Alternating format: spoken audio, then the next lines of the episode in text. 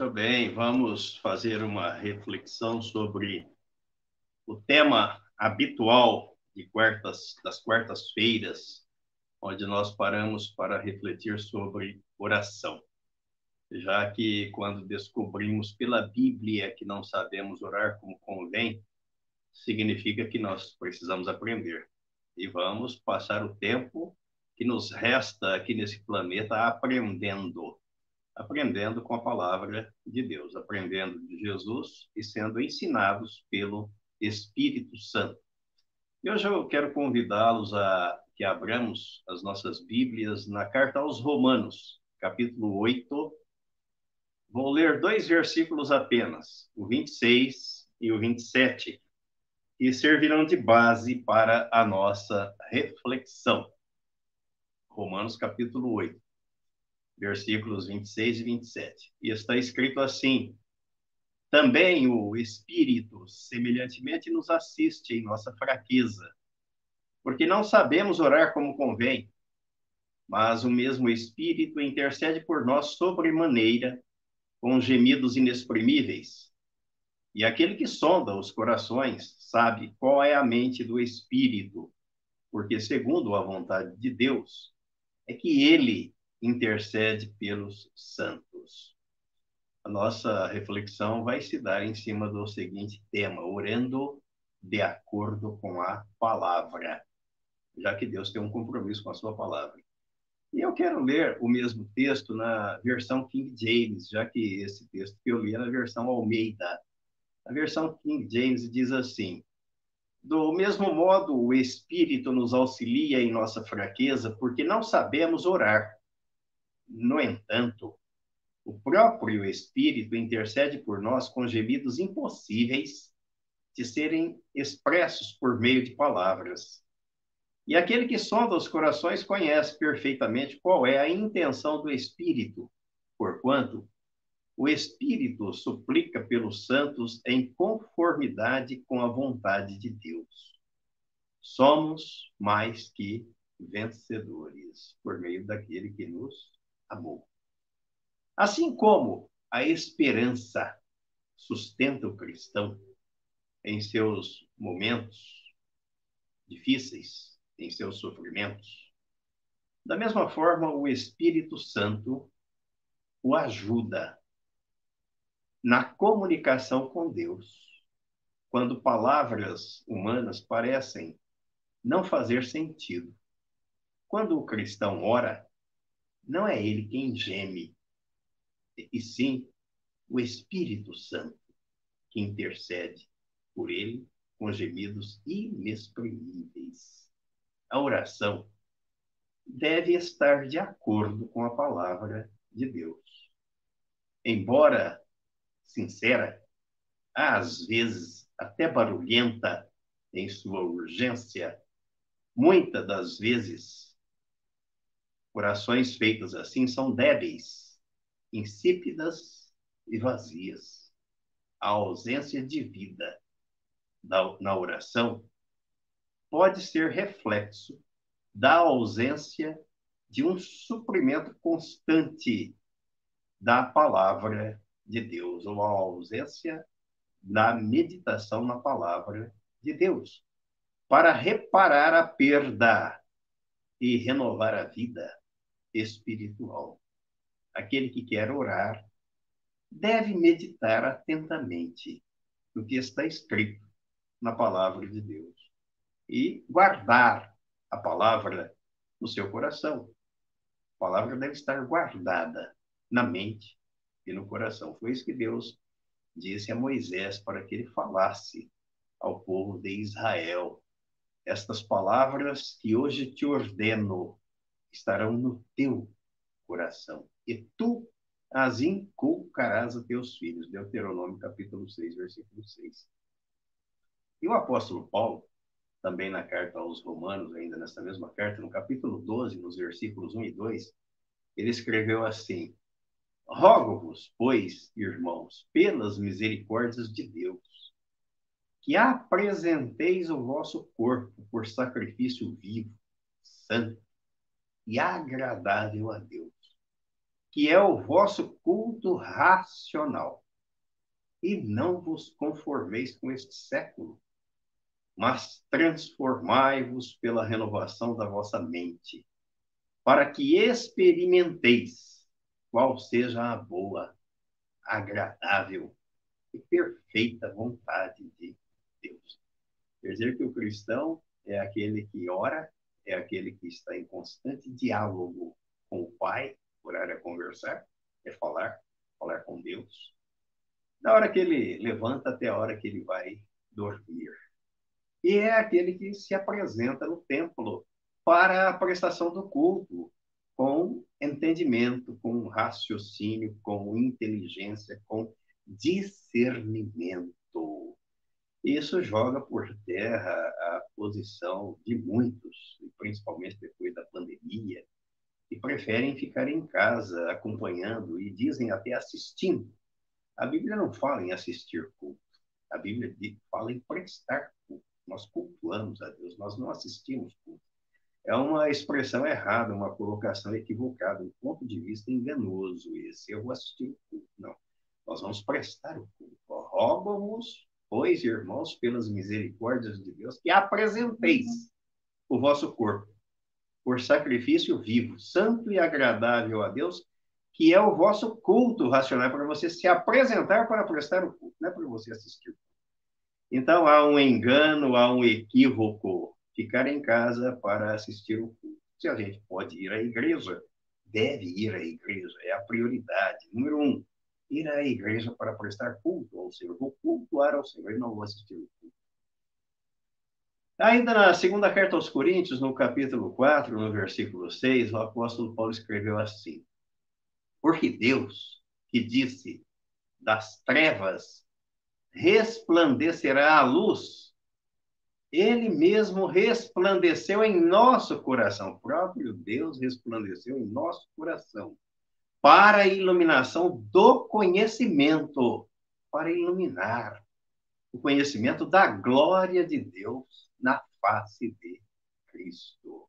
Então, a palavra tem que estar alojada, aninhada no coração.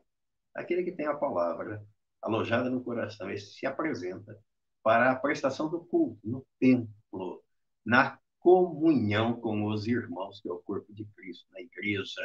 E Deus resplandece em seu coração, no coração dessa pessoa, iluminando o conhecimento da glória de Deus. Talvez seja por isso que falta é, compreensão, falta entendimento, falta revelação daqueles que assim não procedem. Então devemos orar por estes também.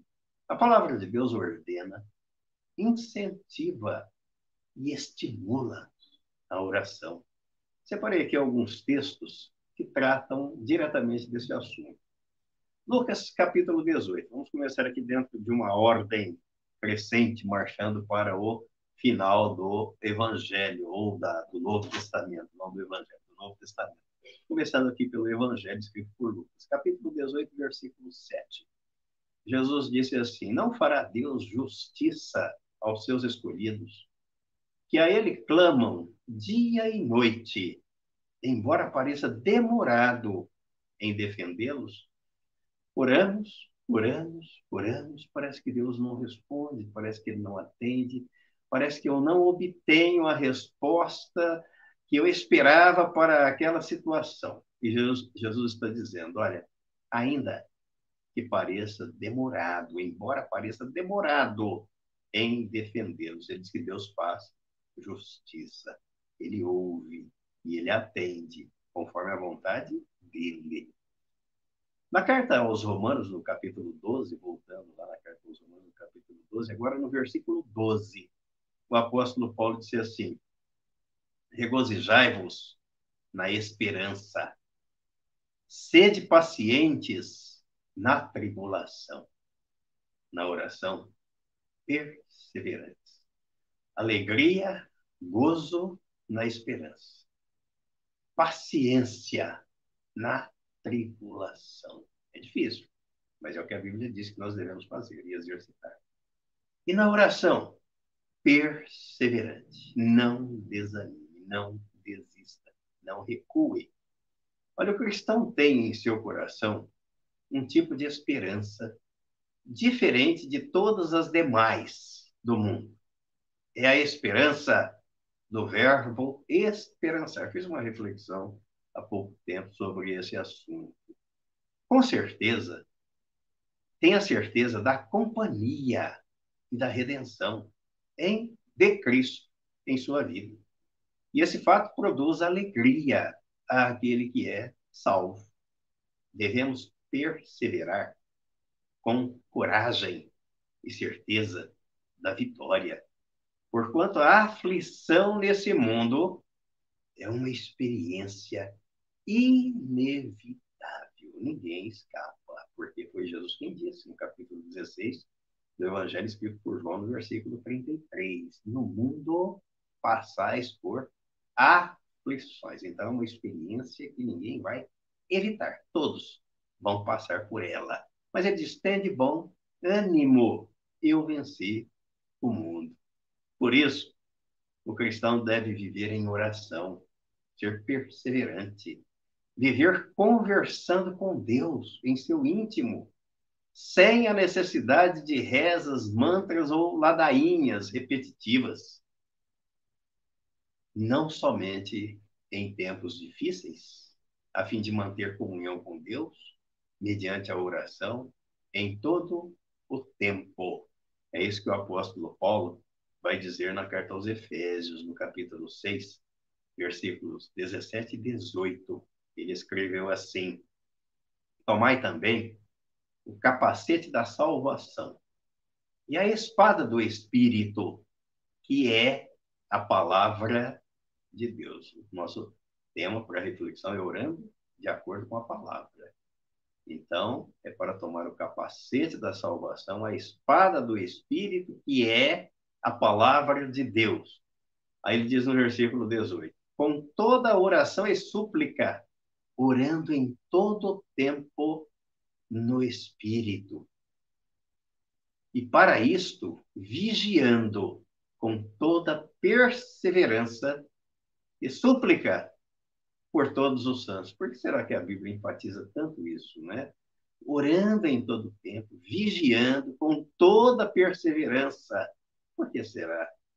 O cristão tem a seu dispor as armas defensivas e ofensivas.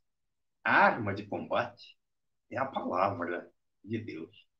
E deve ser usada contra o inimigo de nossas almas e com oração, porque a oração abre a nossa boca para revelar ao mundo o poder do Evangelho. O Evangelho é o poder de Deus. Isso que o apóstolo Paulo escreveu na carta aos Romanos, capítulo 1, né, versículos 16 e 17. Eu não me envergonho do Evangelho, o que é o poder de Deus para a salvação de todo aquele que crê. Ele diz que no Evangelho se descobre a justiça de Deus. E na carta aos Filipenses, no capítulo 4, versículo 6, ele escreveu assim: Não andeis ansiosos de coisa alguma. Em tudo, porém, sejam conhecidas diante de Deus as vossas petições, pela oração e pela súplica com ações de graças. Isso quer dizer que quanto mais ansiosos, preocupados estivermos, menos conseguiremos orar de forma correta. E a própria Bíblia está dizendo que nós não sabemos orar. A versão Almeida diz não sabemos orar como convém. E a versão King James diz simplesmente que não sabemos orar. Então precisamos ter humildade, né? Não sermos soberbos. Não, eu sei orar, eu falo com o Pai. A Bíblia diz que não sabemos. Então temos que aprender com a palavra. Pedir ao Espírito Santo que nos ensine. Contudo, ao concentrarmos toda a fé na pessoa do Espírito Santo, aquele que nos guia e intercede por nós quando oramos, e ao começarmos a dialogar com Deus, ouviremos a voz do Senhor. E passamos a ver a vida e seus problemas pela perspectiva de Cristo, a visão de Cristo. Reconhecendo que temos um grande Deus e pequenos problemas diante de sua grandeza. Isso, em outras palavras, nós devemos contar aos nossos problemas o tamanho do nosso Deus e quem é o nosso Deus. E não levar a Deus os nossos problemas, porque Ele sabe, Ele conhece. Então devemos olhar para os problemas e dizer: Você sabe quem é o meu Deus? Você sabe qual é o tamanho dele? Ele é grandioso. Ele está sentado no céu e os pés dele estão aqui na terra. E não há lugar que ele não ocupe no universo. Porque ele é o Senhor e o Criador de todas as coisas. Aí na carta aos Colossenses, no capítulo 4, versículo 2, o apóstolo Paulo escreveu assim: Perseverai na oração, vigiando com ações de graças. A oração é a mais importante preparação para o desempenho de qualquer projeto. Isto quer dizer que antes de qualquer iniciativa, de qualquer empreitada, devemos orar e buscar a direção divina. E ele arremata na primeira carta aos Tessalonicenses 5,17: Orai sem cessar. E escrevendo a Timóteo, jovem líder da igreja, no, na primeira carta, capítulo 2, versículo 8, ele escreveu assim: Quero, portanto, que os varões orem em todo lugar, levantando mãos santas, sem ira e sem animosidade. É especificamente para os homens aqui, os varões. A ordem da palavra de Deus para que oremos fornece a base segura da fé e nos estimula, motiva e encoraja-nos a fim de falar com o Pai do modo correto, como ele deseja e espera que façamos, de acordo com a sua palavra. Além do encorajamento para que oremos de acordo com a palavra, as páginas das Escrituras Sagradas estão cheias de fatos, exemplos, incidentes e observações que salientam a importância e a necessidade absoluta de oração, colocando ênfase em seu poder eficaz, o que Tiago vai dizer depois na carta que ele escreveu, capítulo 5, Tiago, capítulo 5. Versículo 14 ao 16, ele escreveu assim: Está alguém entre vós doente? Chame os presbíteros da igreja, e estes façam oração sobre ele, ungindo-o com óleo, em nome do Senhor. E a oração da fé salvará o enfermo, e o Senhor o levantará. E se houver cometido pecados, ser-lhe-ão perdoados. Confessai, pois, os vossos pecados uns aos outros, e orai uns pelos outros, para serdes curados. Muito pode, por sua eficácia, a súplica do justo. O máximo alcance e o pleno benefício das ricas promessas da palavra de Deus devem ser humildemente recebidos por nós e colocados à prova. É uma promessa. O mundo nunca receberá os benefícios plenos do Evangelho até que isso seja feito, até que ele se cumpra, primeiramente, em nós. Nem a experiência cristã, nem a vida cristã será o que deve ser até que essas promessas divinas tenham sido abundantemente provadas por aqueles que oram. Pela oração, trazemos essas promessas para a vida real. A oração é a pedra que as transmuta em ouro e resplandece a glória de Deus. Vida cristã é a vida de Cristo, implantada na nova criatura que vive em constante oração e comunhão com o Pai Celestial. Isso é vida cristã. Outro equívoco, equívoco que se comete muito, é difícil viver a vida cristã. Não é que é difícil, é impossível, ninguém consegue. Porque a vida cristã é Cristo vivendo em mim, é Cristo vivendo em você, é Cristo vivendo naquele que nasceu de novo, naquele que creu, que acreditou, que se rendeu à obra do Calvário consumada por Jesus e confessou a sua inclusão no corpo de Cristo, a sua morte para o pecado e a sua ressurreição juntamente com Cristo. Aí a Bíblia diz que Cristo vem morar nessa nova criatura, que a natureza divina é implantada nela, que o Espírito Santo vem morar nela. Isso é vida cristã, isso é vida espiritual. Cristo vivendo em. Não eu querer viver a vida de Cristo, eu não posso, eu não consigo, mas Cristo pode viver em mim se eu me render e acreditar e confessar e creio na obra que ele fez por mim. Se alguém perguntar o que deve ser feito para tornar reais as promessas de Deus, a resposta é: devemos orar.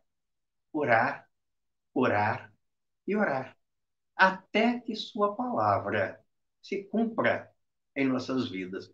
Não foi assim que Maria fez ao receber a notícia de que daria à luz ao Salvador, de que ficaria grávida do Espírito Santo? Senhor, aqui está a sua serva. Cumpra em mim conforme a tua palavra. E a palavra de Deus se cumpriu e ela engravidou pela palavra de Deus, pelo Espírito Santo. Por isso que Jesus disse no capítulo 15 de João, foi registrado por João, capítulo 15, no versículo 7, se permanecerdes em mim e as minhas palavras permanecerem em vós, pedireis o que quiserdes e vos será feito. Há uma correlação, uma correspondência. Eu permaneço na palavra de Deus, a palavra de Deus permanece em mim. E Jesus disse: aqui está a base, o casamento perfeito para você orar e pedir o quê? tudo que for para a glória de Deus.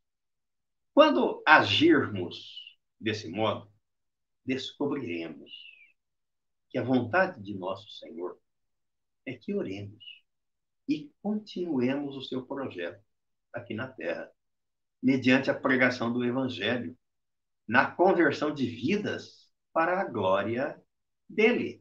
Aí no capítulo 14 deste mesmo Evangelho, escrito por João, no versículo 12, Jesus disse assim: Em verdade, em verdade vos digo que aquele que crê em mim fará também as obras que eu faço.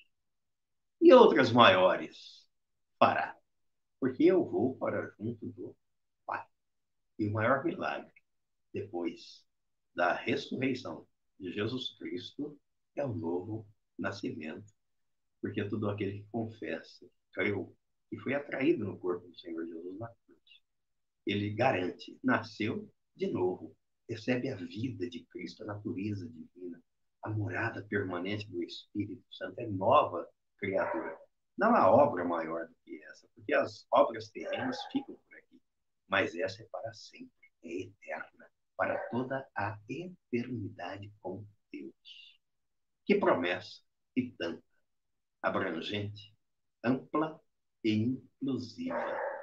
Quando há aqui, para, quanto há aqui para a glória de Deus e quanto há para a glória humana.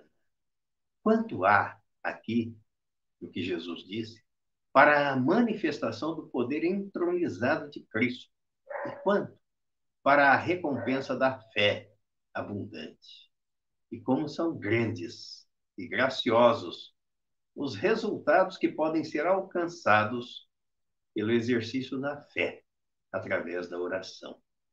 Quando isso se torna, quando Cristo se torna tudo, o nosso tudo e tudo em todos, a oração coloca os tesouros de Deus à nossa disposição. Cristo sendo tudo em todos. As comportas do céu são abertas e bênçãos sem medida são derramadas O cristianismo primitivo tinha essa experiência. Tinha uma solução prática para cada situação e alcançava tudo o que Deus tinha para dar. Por que será? Mas essa solução simples e concisa está à nossa disposição e foi registrada por João na primeira carta, primeira carta de João, capítulo 3, no versículo 22. Ele escreveu assim: Aquilo que pedimos, dele recebemos, porque guardamos os seus mandamentos e fazemos diante dele o que lhe é agradável. Então há uma correlação e uma correspondência. Guardar a palavra de Deus no coração, na mente, no coração, colocá-la em prática, falar com o Pai constantemente, diariamente, consequentemente, ele vai se agradar disso. Aí, aquilo que pedimos dele recebemos. Por quê? Ou quando? Quando ou porque guardamos os seus mandamentos, a sua palavra, e fazemos diante dele o que lhe é agradável. Aí o Pai se agrada. Uhum. E ele sabe recompensar mais do que ninguém. A oração associada à palavra de Deus santifica e torna santas todas as dádivas de Deus. A oração não é simplesmente receber coisas de Deus, quanto nós temos para aprender, mas é tornar santo aquilo que já foi recebido dele. Não é meramente receber uma bênção, mas também ser capaz de ser uma bênção. Como não, não, não esqueço o que Deus disse a Abraão: Abraão, se tu uma bênção. Abençoarei os que te abençoarem, amaldiçoarei os que te amaldiçoarem. Se tu uma bênção, ou seja, bênção na vida dos outros. A gente tem uma visão um pouco míope, né? Porque oração, eu vou orar porque eu vou pedir, eu quero receber de Deus. Mas não é só receber, eu também preciso dar. Eu também preciso ser um abençoador, um comunicador das bênçãos de Deus e preciso ser bênção na vida das outras pessoas. A oração santifica as coisas comuns e torna sagradas as coisas seculares. Ela recebe coisas de Deus com ação de graças e as consagra com coração agradecido e a adoração dedicada. Daí dá para entender o que o apóstolo Paulo disse a Timóteo na primeira carta, capítulo 4, versículo 4, quando ele escreveu assim: Pois tudo o que Deus criou é bom e recebido com ação de graças. Nada é recusável, porque pela palavra de Deus e pela oração é santificado. Não é assim que nós fazemos? Compramos alguma coisa na igreja, para a igreja, dentro da igreja, oramos, dedicamos ao Senhor, consagramos ao Senhor, tiramos aquilo do uso comum, do mercado comum, do meio comum, e santificamos pela oração e consagramos ao Senhor, dedicamos aquilo ao Senhor. Assim deve ser a nossa vida. Assim deve ser aquilo que nós chamamos nosso. na verdade nós não temos nada. Não trouxemos nada, não levaremos nada, quer dizer que nada é nosso. Somos aqui mordomos, administradores. Estamos cuidando das coisas que Deus colocou nas nossas mãos, mas não são nossos. Nada é nosso. Às vezes, temos a visão de que a oração se restringe a buscar e receber de Deus, quando a Bíblia nos ensina que pela palavra e pela oração devemos santificar, isto é, separar, consagrar e dedicar primeiro a si mesmo e depois as coisas que servirão para glorificar o Senhor. As boas dádivas de Deus devem ser santas, não apenas por causa do poder criador dele, mas também porque se tornam santas pela oração.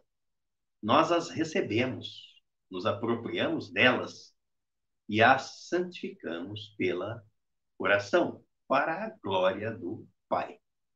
A oração é o bálsamo que cura as feridas da alma, alivia as dores do coração e nos liga na íntima comunhão com o Pai das luzes, Pai Celestial, através do diálogo sincero, sem cera, franco, sem rodeios e aberto, pois Ele conhece o nosso íntimo e está pronto para levar o nosso fardo. Aqui eu vou ler nas duas versões esse texto, do Salmo 68, no versículo 19. Primeiro eu vou ler na versão Almeida. E assim estaremos encerrando esta reflexão. Salmo 68, versículo 19. Está escrito assim: Bendito seja o Senhor, que dia a dia leva o nosso fardo. Deus é a nossa salvação. Na versão King James, está escrito assim: Bendito seja o Senhor, Deus, nosso Salvador. Cada dia nos dá forças para que possamos levar as nossas cargas. É bem, é bem explícita, bem mais abrangente, porque na versão Almeida dá a impressão, fala assim, bom, Deus leva o nosso fardo. Se Ele leva, eu vou ficar aqui descansando, sossegado, porque Ele leva o meu fardo. Mas a versão Almeida diz que Ele nos dá forças para que possamos levar as nossas cargas. Em resumo, Deus não faz aquilo que eu posso e devo fazer. Ele não vai fazer o que você deve fazer. Mas o que você não pode fazer, ele vai fazer.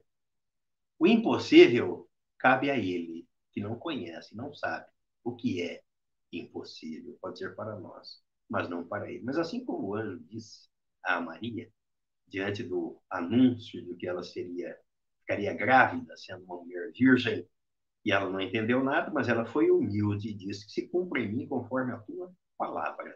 E o anjo disse a ela: O impossível aos homens é possível para Deus. Deus não conhece o impossível. E que assim aprendamos a orar de acordo com a palavra de Deus. Estejamos firmados nela para o nosso próprio bem e para a glória de Deus. Em nome de Jesus. Amém e amém.